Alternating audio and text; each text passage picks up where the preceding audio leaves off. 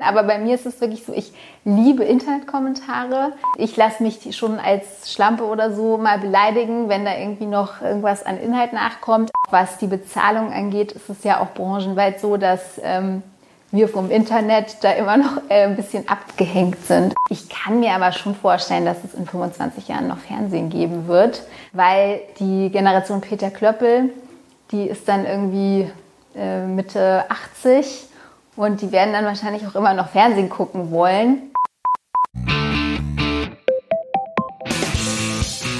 Turi 2 Podcast Menschen, Medien, Marken. Lisa Altmaier ist freie Videojournalistin und für öffentlich-rechtliche Sender Vollzeit in den sozialen Medien unterwegs. Jens Twiehaus hat die 31-Jährige in ihrem Kölner Wohnzimmer besucht, denn als mobile Reporterin hat Altmaier kein festes Büro. Zusammen sprechen sie über Fernsehen als alterndes Medium, die Arbeit im Team mit dem Publikum und wann es okay ist, auch mal als Schlampe beschimpft zu werden. Lisa, wir sind beide Anfang 30, beide so Generation Medienwandel, noch aufgewachsen mit Nachrichtenmoderatoren wie zum Beispiel Peter Klöppel, den wir gerade interviewt haben. Ähm, du stehst aber für eine etwas andere Realität. Du stehst für interaktiven Social Media Journalismus. Ähm, kann man sagen, bist du Germany's Next Nachrichtenmoderatorin? Oh, äh, ach, ich glaube nicht ich sehe mich auch nicht als Moderatorin, sondern wirklich als Reporterin. Der Unterschied ist für mich, dass ich wirklich rausgehe und Fragen stelle und nicht so sehr den Menschen was erzähle, sondern eher was von den Leuten erfahren will. Wie findest du so jemanden wie Peter Klöppel? Ist das äh, eigentlich so ein äh, Relikt aus der Vergangenheit? Also das wäre, glaube ich, jetzt ähm, leicht beleidigend. Ähm, ja, ich, ich glaube, diese Generation von Moderatoren hat ihre Berechtigung, auch heute noch. Es gibt ja auch immer noch genug Menschen, die Fernsehen gucken und die sich solche moderierten Sendungen auch gerne ansehen. Meinem eigenen Nutzungsverhalten entspricht das jetzt nicht so sehr, muss es ja aber auch nicht. Bevor wir jetzt über dein Nutzungsverhalten sprechen und über Medienwandel generell, müssen wir kurz erklären, wo wir eigentlich hier sind. Äh, wir sind in keinem Büro, sondern wir sitzen in deinem Wohnzimmer.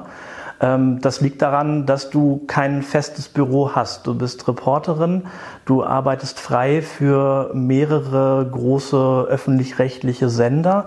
Äh, was machst du genau? Ich arbeite für Reporter von Funk. Das wird vom WDR produziert, ist ein Reportageformat. Da bin ich eben in ganz Deutschland unterwegs.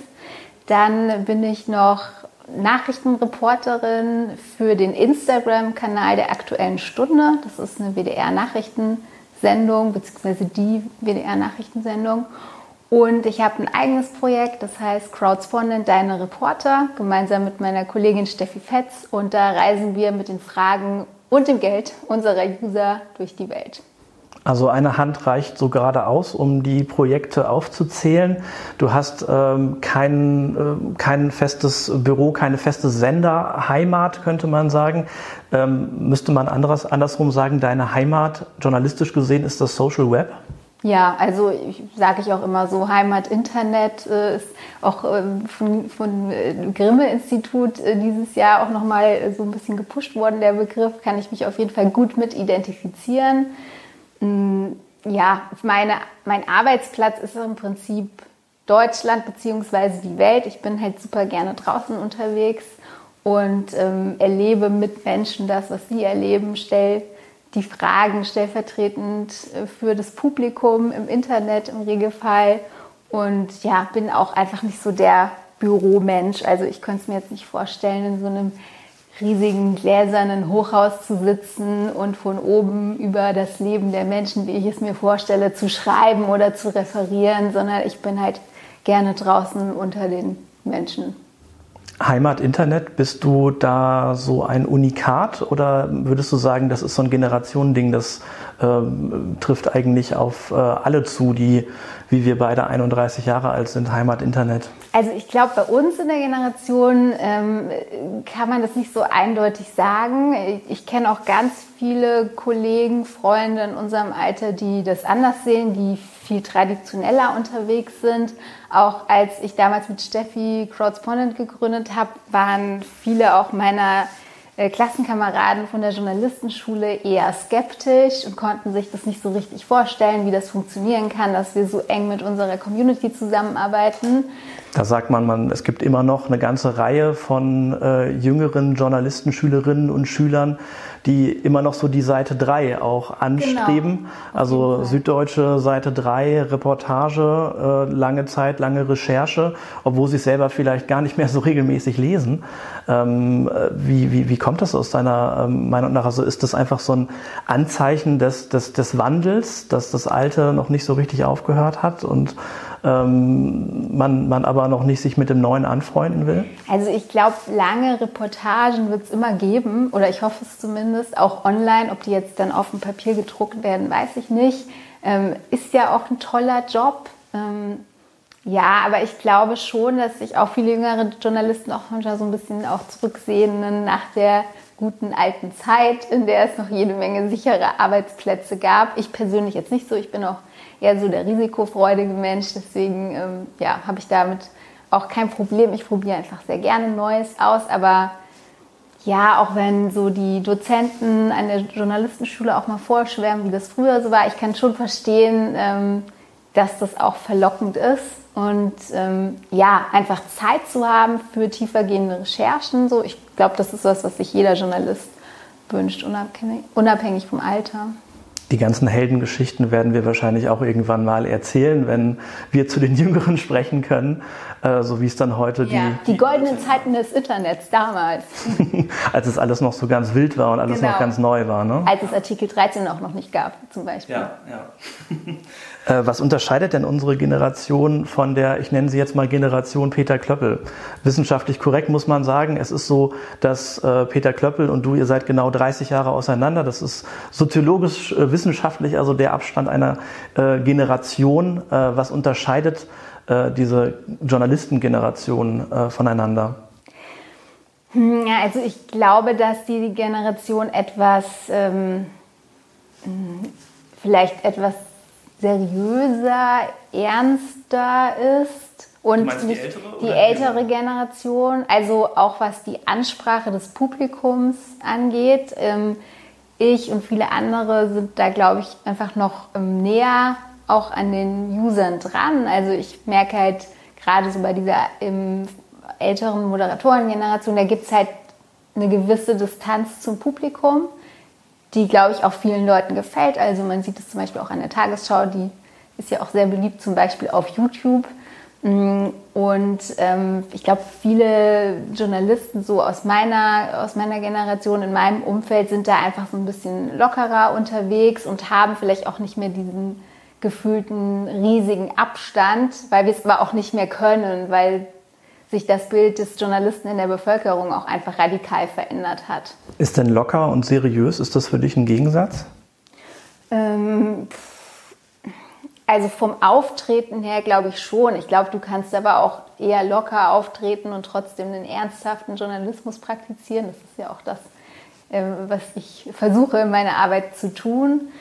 Mm, ja, aber das bezieht sich eher eigentlich auf die Form als auf den Inhalt. Also ich glaube, die Unterschiede liegen tatsächlich eher in der, in der Form.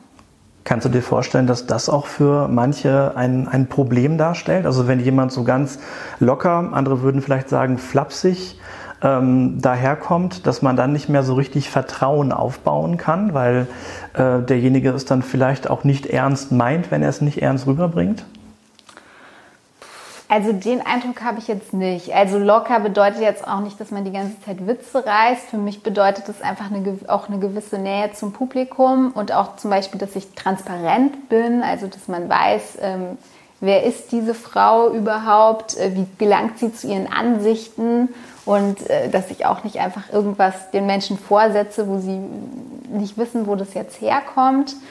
Ähm, ja, also ich glaube, das ist, also das bedeutet jetzt nicht, dass wir irgendwie die neuen Comedians sind oder sowas. Mhm. Ähm, aber ich, ja, einfach sowas, ähm, so dieses schöne Stichwort Augenhöhe, was ja auch Politiker gerne mal benutzen, ähm, ist, glaube ich, bei uns etwas mehr erreicht als bei der Vorgängerjournalistengeneration, die sich halt doch primär als die großen Gate Gatekeeper verstanden haben, die einfach dafür sorgen, dass die richtigen Themen gesetzt werden. Und ich glaube, das ist bei uns ein bisschen anders. Wir machen das eher im Team mit unserem Publikum.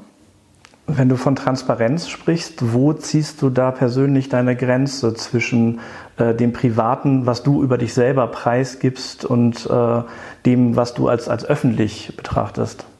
Also wo, wo ist da für dich die, die Grenze von dem, was du über dich persönlich rausgibst? Also ich würde sagen, ich bin ähm, persönlich, aber nicht privat. Also über mein Privatleben ist jetzt zum Beispiel nicht sonderlich viel bekannt. Ich poste jetzt nicht irgendwie auf Social Media Kanälen, ob ich in einer Beziehung bin oder sowas. Aber auch bewusst dann, ne? Genau, also es geht meiner Meinung nach jetzt auch niemandem was an. Ähm, und es spielt auch für meine journalistischen Inhalte keine Rolle. Also machen auch andere Leute anders, aber bei mir ist es eben so, ähm, ich versuche halt irgendwie Sachen schon persönlich einzuordnen. Ich teile auch mal meine Erfahrungen, die ich gemacht habe.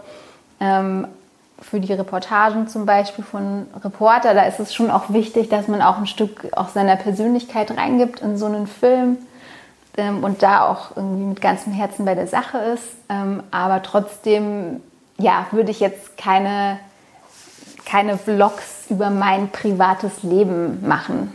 Das wäre das wär einfach nicht mein Ding. Was treibt dich persönlich an, den Journalismus so zu betreiben, wie du ihn betreibst? Ich glaube, ich höre einfach gerne zu. Also, und das bedeutet jetzt nicht nur bei Interviews, sondern auch, was äh, Menschen im Internet schreiben. Also tatsächlich ist ja so, dass viele Journalisten am liebsten äh, sich die Augen zu halten und das gar nicht sehen wollen. Aber bei mir ist es wirklich so, ich liebe Internetkommentare. Ich ähm, habe auch äh, schon vor vielen Jahren, also schon bevor ich Journalistin war, furchtbar gerne zum Beispiel bei Zeit Online die Kommentare durchgelesen, fand das immer faszinierend, wie viel Wissen da auch bei den, bei den Lesern vorhanden ist. Und ähm, ja, ich sehe das einfach so als meinen Auftrag, ähm, durch die Welt oder durch Deutschland zu reisen und die Fragen der Menschen zu stellen, die sie vielleicht selber nicht an Politiker oder Menschen aus der Wirtschaft oder auch den ganz normalen Menschen von nebenan stellen können. Gab es denn so einen äh, Schlüsselmoment, wo du entschieden hast, Journalistin zu werden? Hm, also es gab, glaube ich, wahrscheinlich viele kleine Momente. Also ich habe jetzt nicht die große Legende zu, zu bieten, den, den Mythos. Ähm, ich glaube, ich habe immer schon gerne Fragen gestellt. Ich hatte halt auch schon als Kind ein großes Interesse an Kameras. Also ich habe immer schon irgendwie von meinem Papa mir die Kamera geschnappt und selber gefilmt. Und ja, habe da so nach und nach reingefunden und ähm, ich frage auch deshalb, ja. weil ähm, du hast äh, nach dem Abitur erstmal was anderes äh, gemacht und vorgehabt. Du warst vier Jahre äh, beim Theater, hast auch, glaube ich, Impro-Theater studiert. Äh, da hätte es ja auch noch in eine andere Richtung äh, gehen können bei dir. Was hat dich dann doch in den Journalismus getrieben? Also gut, ich habe äh, genau, ich habe in Köln ähm, am Schauspielhaus ähm, gespielt, ähm, in, bei den Rheinischen Rebellen, so hieß die Gruppe. Wir haben aber auch unsere Stücke selber geschrieben. Und tatsächlich war das so, dass wir dafür auch ähm, viele Interviews geführt haben. Also wir haben zum Beispiel viele Interviews mit Obdachlosen geführt. Wir hatten so einen Wohnwagen, mit dem sind wir durch die verschiedenen Fädel in Köln gezogen und haben mit Leuten gesprochen und haben quasi die Geschichte Kölns neu geschrieben für ein Stück. Mm, und da habe ich auch noch mal gemerkt, wie viel Spaß mir das auch macht, selber Inhalte zu produzieren und selber rauszugehen und Fragen zu stellen. Deswegen ähm, hat sich das jetzt gar nicht so sehr unterschieden. Also klar, das war hinterher eher eine künstlerische Verarbeitung. Ähm, aber ich, ich habe immer schon gerne geschrieben, ich habe immer schon gerne Fragen gestellt und das habe ich eigentlich auch am Theater gemacht. Und ich habe auch Medienpsychologie studiert. Und ähm, ja, also es hat eigentlich alles ganz gut zusammengepasst, würde ich sagen. Und wie oft hast du bereut, dass du die Bühne aufgegeben hast? Ja, das ist immer noch, ähm, also ich drücke mich zum Beispiel davor, ins Theater zu gehen, weil das fällt mir schon schwer, weil ich da schon etwas wehmütig werde. Also da merke ich, es, es gibt es öfter, dass Freunde mir auch so Theaterkarten denken, weil, äh, schenken, weil sie denken, ja, die Lisa, die mag ja so gerne Theater, aber da ist es halt schon immer so, ja, also es ist schon schön, aber da schwingt schon auch so eine gewisse Wehmut mit. Aber mir war auch selbstbestimmtes Arbeiten sehr wichtig und ich habe eben den Eindruck, dass ich jetzt als freie Journalistin wirklich sehr selbstbestimmt arbeiten kann.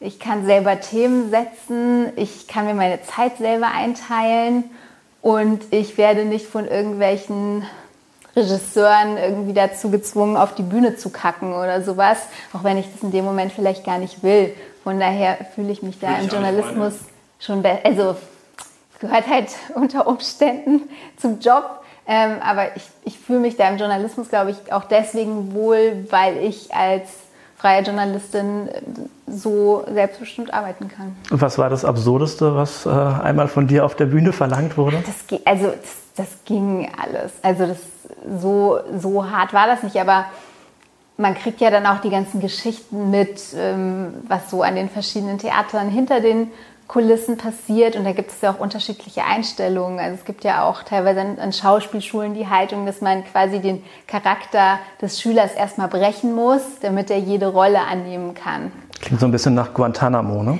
Ja, gut. Also, ähm, und das ist, also es ist ja auch alles wahnsinnig interessant.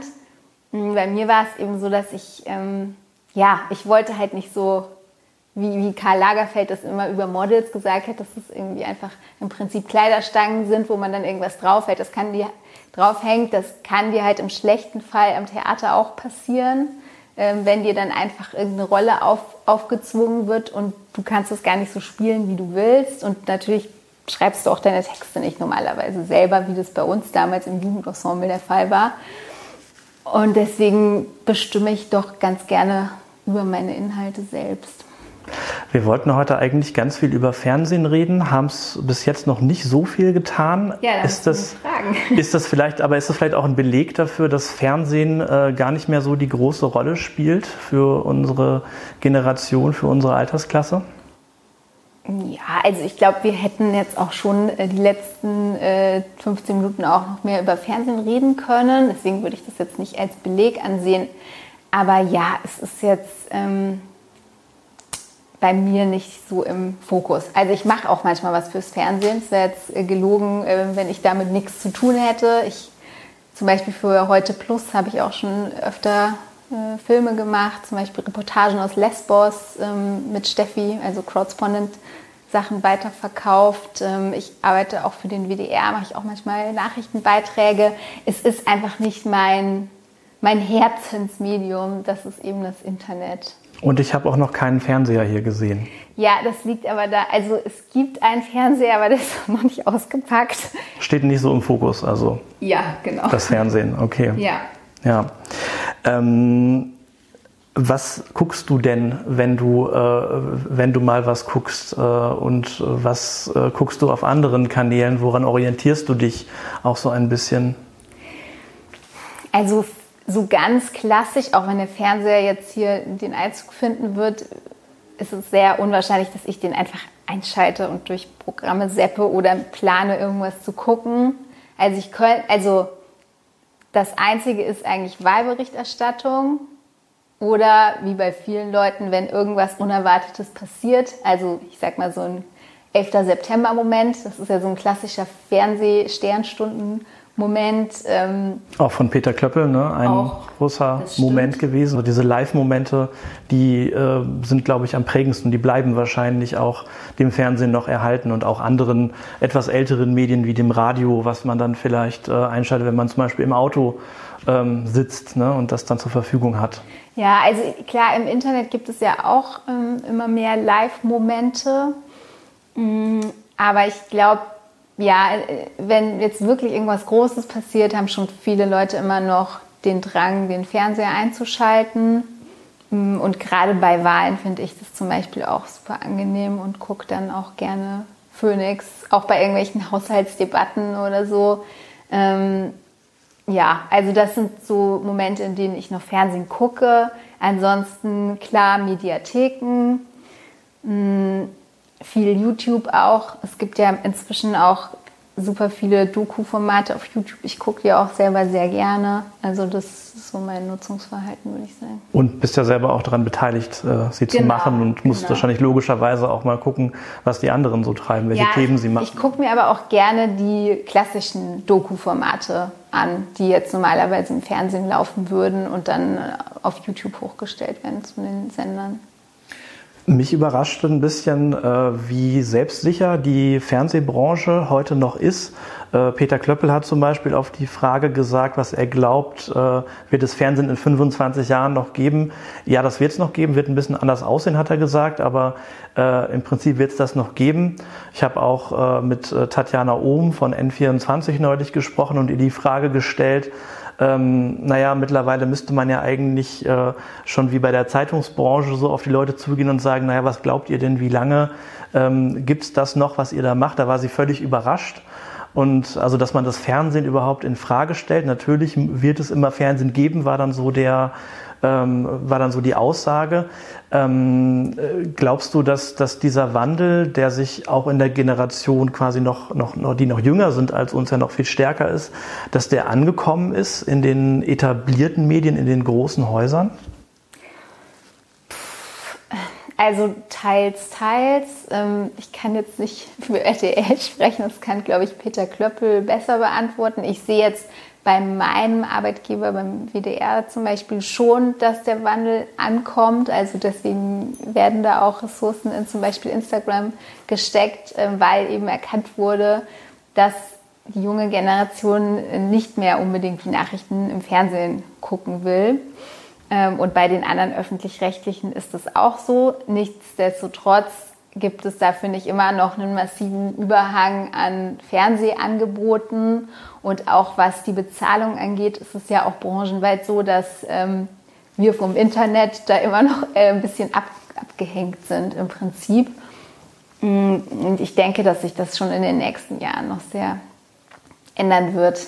Mit, mit quasi den Gewinnern, äh, also sind, sind die Gewinner diejenigen, äh, die jetzt schon, so wie du, praktisch ausschließlich online präsent sind? Ja, würde ich schon sagen. Also ich merke das jetzt auch in den letzten Jahren. Am Anfang, als ich aus der Journalistenschule gekommen bin und gesagt habe, so ja, ich will was mit Internet machen, war das halt ja echt und da verdient man doch nichts und die, die ganzen furchtbaren Leute, so ungefähr, ähm, die du da im Internet triffst, ähm, ja, das hat sich jetzt ja schon sehr geändert in den letzten Jahren. Das kann man ja auch zum Beispiel auf Twitter ganz schön verfolgen, die Karrieren von den, von den frühen Twitterern, äh, sage ich jetzt mal, ähm, die auch am Anfang immer in ihren Medienjobs nur belächelt wurden eigentlich und jetzt immer bessere und bessere Jobs bekommen. Und ich denke, das wird sich so fortsetzen. Ich kann mir aber schon vorstellen, dass es in 25 Jahren noch Fernsehen geben wird, weil die Generation Peter Klöppel, die ist dann irgendwie äh, Mitte 80 und die wollen, die leben dann auch wahrscheinlich immer noch, weil unser Gesundheitssystem auch immer besser wird und die werden dann wahrscheinlich auch immer noch Fernsehen gucken wollen. Nur für junge Journalisten dann für dieses Medium zu arbeiten, das ist halt die Frage, wie attraktiv das dann sein wird. Also ich habe jetzt eher die Prognose, dass es wahrscheinlich dann noch älter wird, das Fernsehen und ob es das dann in 50 Jahren noch gibt, wenn wir dann in äh, Rente sind, das werden wir sehen. Ich denke mal, es wäre die logische Entwicklung, weil ähm, ja Menschen auch eher danach streben, vielleicht in den Bereichen zu arbeiten, die sie selber auch schon ein bisschen kennen, zu denen sie selber einen Bezug haben, was sie sich selber auch anschauen würden. Und wenn man jetzt selber vielleicht keine linearen Nachrichten mehr schaut, dann hat man vielleicht auch nicht so den großen Willen, ähm, selber welche zu machen. Ne? Das, das könnte sich natürlich dahin äh, entwickeln. Genau, und dadurch verstärkt sich das ja auch noch. Also wenn kein junger Nachwuchs nachkommt, dann werden auch die Inhalte automatisch noch älter und ja, also ich glaube, es, es, wird es nach wie vor geben, aber ich glaube jetzt für die jüngeren Generationen wird es einfach nicht so wichtig sein. Du präsentierst für den WDR äh, News auf Instagram. Auf so einer Plattform konkurrierst du ja ganz direkt ähm, um Aufmerksamkeit, äh, nach der auch Influencer streben. Diese Influencer ähm, manche, die sich da nicht bewegen, äh, kriegen das nicht so mit, aber die haben ja im Prinzip eine, teilweise eine Popularität wie Popstars. Denen wird eine wahnsinnige Glaubwürdigkeit auch entgegengebracht. Da werden Produkte äh, äh, wie wahnsinnig gekauft, die von denen empfohlen werden. Also mit denen stehst du ja in gewisser Weise auch in einer Aufmerksamkeitskonkurrenz.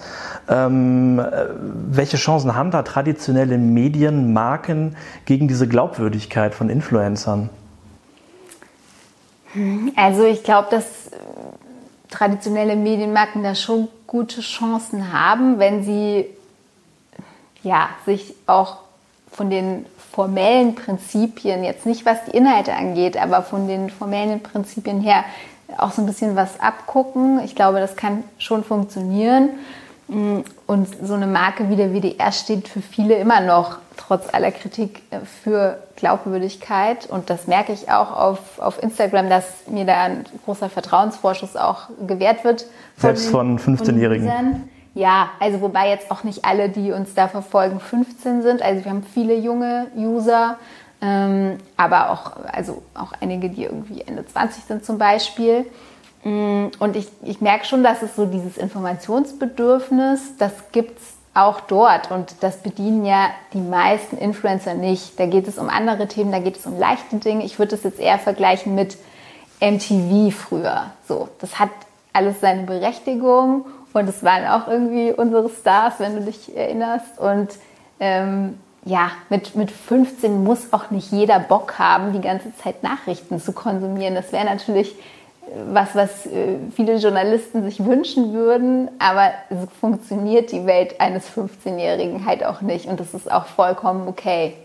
Also das heißt mit anderen Worten, da, da, siehst du auch eine gewisse Vergänglichkeit dann unter den Influencern. Das heißt, da tauchen mal welche auf, die sind dann aber vielleicht weg, aber der WDR ähm, ist dann etwas langlebiger. Ja, und also ich finde, es sind ja auch teilweise einfach Stars, die Promo machen für irgendwelche Produkte, was auch früher schon Musiker gemacht haben, eben über andere Kanäle.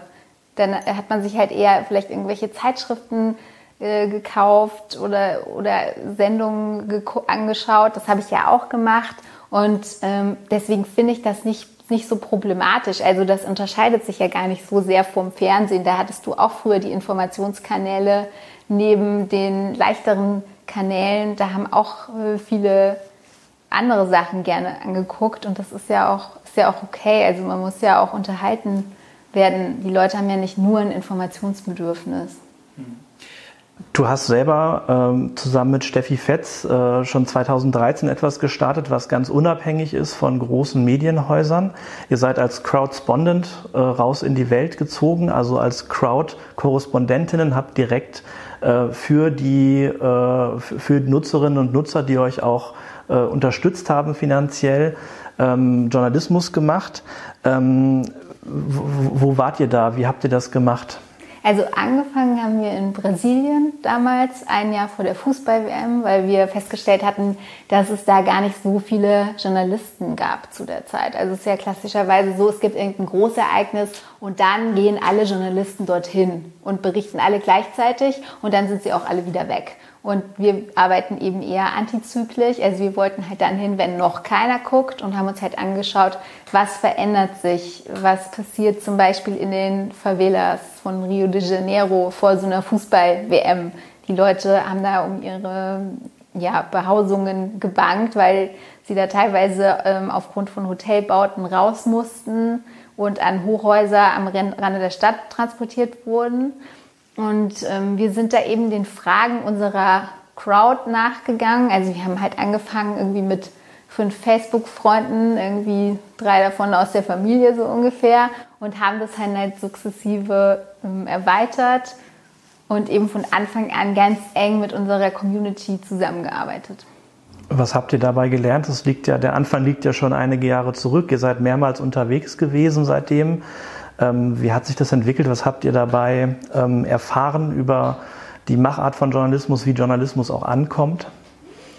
Mm, also von den Plattformen her hat es sich halt jetzt sehr stark verlagert bei uns. Also wir waren halt früher super aktiv auf Facebook. Jetzt inzwischen ist, also wir haben auch eine Website, crowdspondent.de. Aber die Kommunikation mit den Leuten funktioniert halt eher über Social Media. Und inzwischen auch sehr viel über YouTube. Also wir sind äh, große YouTube-Kommentarbeantworter und versuchen auch wirklich jeden einzelnen Kommentar zu beantworten. Da gibt es also auch vernünftige Leute. Ja, auf jeden Fall. Nur muss man denen halt auch Aufmerksamkeit schenken. Wenn man natürlich nur sich mit den Hater-Kommentaren befasst, ähm, ja, du musst, du musst halt auch gucken, dass du deinen Fokus auf die Leute legst, die konstruktiv unterwegs sind. Und das sind ja auch immer noch super viele. Ähm, und auch die, die Kritik haben, die, diese Kritik ist ja auch teilweise berechtigt und da lohnt es sich dann auch zuzuhören und darauf einzugehen und zusammen besser zu werden. Wie gehst du mit Hatern um? Mm, also ich lese das, wenn ich das Gefühl habe, hier ist noch irgendwas Konstruktives rauszuholen, dann frage ich nochmal nach, ähm, bin sehr sachlich unterwegs, ähm, versuche zuzuhören ab einem gewissen Punkt, also wenn es jetzt Morddrohungen sind oder irgendwelche Vergewaltigungsdrohungen oder so, ist es dann, äh, wird das halt gemeldet und, und Ende. Hm, ich versuche immer Protagonisten zu schützen. Also wenn ich lasse mich schon als Schlampe oder so mal beleidigen, wenn da irgendwie noch irgendwas an Inhalt nachkommt. Aber wenn meine Protagonisten beleidigt werden, dann werde ich halt ähm, schon äh, sauer, weil. Das ist ja schon ein starkes Stück, wenn du das sagst, du lässt dich als Schlampe beleidigen, das würdest du dir auf der Straße wahrscheinlich nicht gefallen nee, lassen. Genau, ne? aber ich, also ich versuche halt dann nochmal nachzufragen, sachlich zu bleiben und sage halt, dass das nicht erwünscht ist. Äh, ich versuche aber schon irgendwie noch eine gemeinsame Gesprächsbasis mit den Personen zu finden, weil mir das wichtig ist und weil das auch, also gerade bei diesem Projekt auch ein Herzensanliegen ist, dass wir nicht sagen, ähm, wer, wer pöbelt, ist sofort draußen, sondern wir, also wir haben auch wirklich einige Pöbler in unserer Community, die mittlerweile auch ähm, sich konstruktiv beteiligen, ähm, weil sie halt gemerkt haben, dass wir sie ernst nehmen und auch mit ihnen zusammenarbeiten wollen, auch wenn sie vielleicht am Anfang ähm, nicht so nett waren. Aber wir versuchen halt auch gerade Journalismus auch für die Leute zu machen, die vielleicht erstmal so eine harte Anti-Haltung gegen alle Journalisten haben. Und wir wollen die halt auch nicht aufgeben. Also wie gesagt, es gibt Grenzen. Auch gerade wenn jetzt ähm, Gesprächspartner irgendwie beleidigt werden, finde ich das nicht gut und das verhindern wir auch. Aber wenn wir merken, da ist jemand, der hat einfach nur einen generellen Prass auf Journalisten und deswegen beleidigt er mich, dann versuche ich halt zu ergründen, wo kommt das her? Wie muss der Journalismus sein, dass du ihn vielleicht gut findest oder dass du auch mal wieder Geld ausgeben würdest für Videos oder für eine Zeitung und wie können wir dich gewinnen, ohne dass wir jetzt nur noch Inhalte machen, die deiner Meinung entsprechen, aber einfach so, was ist zum Beispiel eine Ansprache, die für dich okay ist, was kritisierst du an unserem Mediensystem und da höre ich dann halt auch sehr genau hin. Du hast das Stichwort Community gerade genannt. Ersetzt Community dieses alte Sender-Empfänger-Modell? Ja, hat es, glaube ich, auch schon in vielen Teilen. Also so wie ich im Moment arbeite, gibt es das Modell gar nicht so sehr. Also es gibt immer viele Leute, die nur empfangen und, und sich nicht mehr zurückmelden. Und das muss man auch sagen, es ist immer ein geringer Anteil von Leuten, die sich wirklich engagieren. Aber dass ich wirklich nur sende und nicht zuhöre, das kommt nicht vor. Also auch bei den WDR-Formaten also auf Instagram bei der Aktuellen Stunde und auch auf YouTube bei Reporter lese ich die Kommentare, bin permanent im Austausch mit den Usern. Auch viele Themenvorschläge werden von den Usern generiert. Bei Instagram ist ja auch super, da kriegst du auch Direktnachrichten von den Leuten, die dann auch teilweise ihre eigenen Geschichten nochmal erzählen, wo du dann auch nochmal nachfragen kannst, wo du hingehen kannst. Und das bereichert ja auch Journalismus. Wie persönlich wird das dann äh, teilweise auch? Also geben Leute da tatsächlich so das äh, Äußerste über sich selber preis? Mehr als sie das äh, vielleicht irgendwie in einem klassischen Interview tun würden? Teilweise schon. Da haben wir als Journalisten einfach auch eine Verantwortung, wie wir damit umgehen. Also ich würde jetzt, wenn mir jemand eine Nachricht schickt, die nicht einfach so veröffentlichen, zum Beispiel natürlich. Mh, mm, ja, also ich, ich glaube schon, dass, also gerade auf so einem Kanal wie Instagram, du hast halt so eine gefühlte Nähe zu den Leuten. Also es kann natürlich auch ein bisschen tricky werden, weil die Leute immer den Eindruck haben, hey, die Lisa, die ist wahrscheinlich auch irgendwie meine beste Freundin ähm, und vertrauen die dann irgendwelche Sachen an. Aber es ist, also du hast schon noch mal eine andere Vertrauensebene und das kann natürlich auch sehr vorteilhaft sein, weil die Leute sich öffnen und ja, auch gerade wenn es jetzt um irgendwelche politischen Themen geht, oder ich hatte neulich zum Beispiel eine Themenwoche Armut für die aktuelle Stunde, ähm, ist das schon schön, wenn Menschen auch ähm, sich zu solchen Themen äußern, die das halt normalerweise nicht tun würden und die wir auch in den Medien oft irgendwie vernachlässigen, weil sie sich eben, weil sie eben nicht so leicht aufzuspüren sind. Wenn solche Leute sich dann freiwillig bei mir melden, ist das halt ein ein tolles Gefühl und letztendlich auch ein Kompliment für die Arbeit.